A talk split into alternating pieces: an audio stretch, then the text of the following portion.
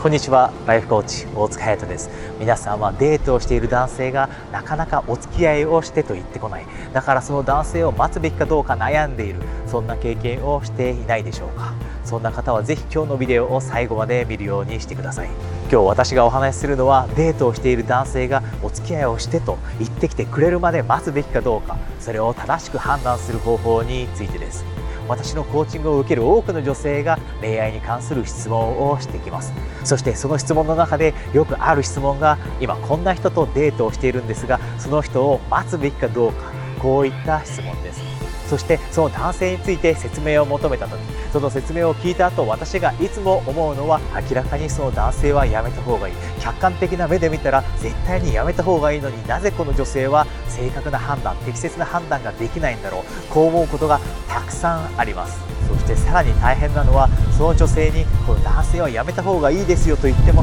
その人は気持ちを変えないということです。なぜならばその人はその人がすでに好きになっているからです。要はそんな時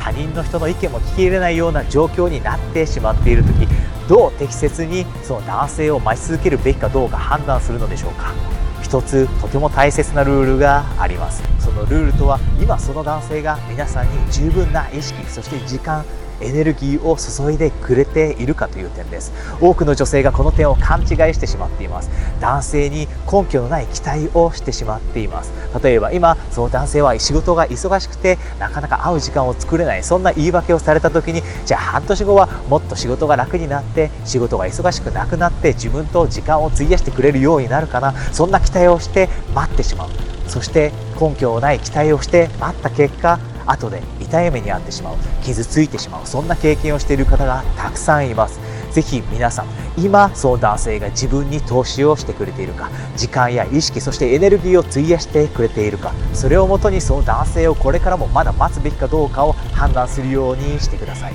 これができるようになれば皆さんが恋愛に成功する確率が上がって皆さんの人生は今より一層幸せに満ちたものになるでしょう。今よりもっと幸せを感じられるようになりたいという方そして夢や目標を持っていてそれを必ず叶えたいという方には私との1時間のスカイプでの無料コーチングセッションを差し上げます。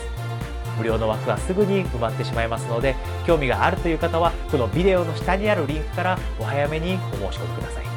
それでは無料コーチングセッションでお会いできるのを楽しみにしています。ライフコーチ大塚隼人でした。